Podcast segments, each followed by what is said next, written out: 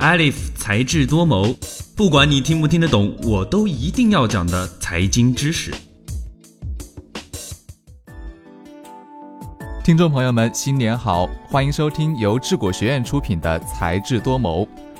最近不断爆出各种问题的锤子科技和罗永浩，在二零一八年十二月二十七号又遇到麻烦了，而且这一次麻烦一来就是两个。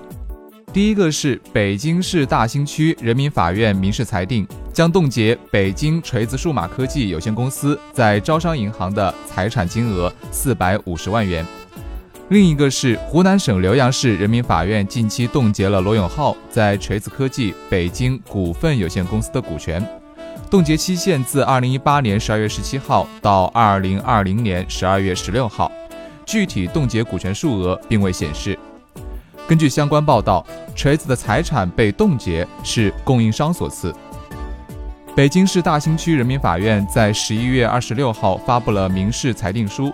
申请人为奥英科技北京有限公司，与被申请人北京锤子数码科技有限公司此前存在买卖的合同纠纷。奥英科技认为锤子科技有转移财产的企图，于是，在二零一八年十一月二十六号向北京市大兴区人民法院提起了诉前财产保全申请，请求对被申请人的银行账户进行保全。财产冻结或者说是财产保全这个词，我们在生活当中会听到的比较多。它指的是人民法院在利害关系人起诉前，或者是当事人起诉后，为了保障将来的生效判决能够得到执行，或者是避免财产遭受损失，对当事人的财产或者是争议的标的物采取限制当事人处分的强制措施。除此之外啊，我们在前面也提到了罗永浩的股权被冻结了，其实也是因为欠钱。股权冻结一般是债权人为了保证其权益而采取的一种法律行为。如果有多个债权人，可以轮候冻结股权，即每一个债权人轮流主张冻结债务人的股权，直到债务问题的解决。对股权的冻结以及股权的质押，主要影响的是股权转让的权利。冻结投资权益或者股权的，应当通知有关企业不得办理被冻结投资权益或股权的转移手续，不得向被执行人支付股息或红利。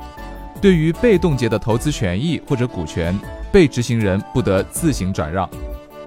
冻结股权的目的不光是为了限制股权的转让，还是为了限制股东瞎折腾，不能让股东的不当行为影响了股权的价值。从维护债权人和其他投资者利益的角度来说，还有一个观点颇有可取之处：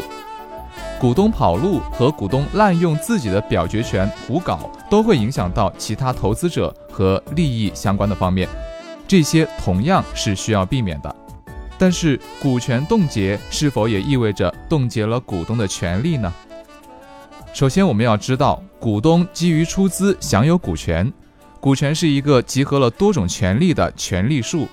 由自益权和共益权构成。所谓自益权，即股东专为自己的利益而行使的权利，主要包括投资收益权、剩余财产的分配权、新股认购权。共益权呢，是指股东为自己利益的同时，兼为公司利益而行使的权利，主要包括提案权、表决权等等。而股权的冻结。主要是限制股东从公司获取收益以及处分股权，从而防止股权收益的不当流失，达到财产保全的目的。因此，股权冻结的效力主要基于收取股息或红利以及股权处分，即转让或设定质押权上。而股权冻结并没有否认股东的资格，也没有必要限制股东对于共益权的行使。股东基于股东的身份，可以正常的行使共益权。对于锤子的未来，经济产业观察家梁振鹏指出，锤子应该还是踏踏实实的做手机，专心研发真正能够得到消费者青睐的技术和功能，而不是左顾右盼的搞多元化。康糟则表示，锤子科技如果不换股东、不融资，是没有可能重新崛起的。做手机要靠资金，不是靠嘴，更不是靠情怀。如今，中国智能手机市场已经进入了寡头时代，市场份额几乎由少数几家手机品牌独占。锤子这一类中小厂商崛起的机会可以说是十分渺茫。市场调研机构 Mobdata 研究院公布的2018年三季度国内智能手机市场报告显示，排名前五的品牌总共占据了百分之八十点五的市场份额。持续收听才智多谋，获得更多实时资讯的解读。想要获得本期节目的文字版，欢迎关注智果学院的微信公众号，回复关键词“股权冻结”就能获得相应的文章推送了。今天的节目到这儿就结束了。本期节目的文字稿我们会在智果学院的官方微博中同步更新，喜欢就请给我们点赞吧。我们下期再见，拜拜。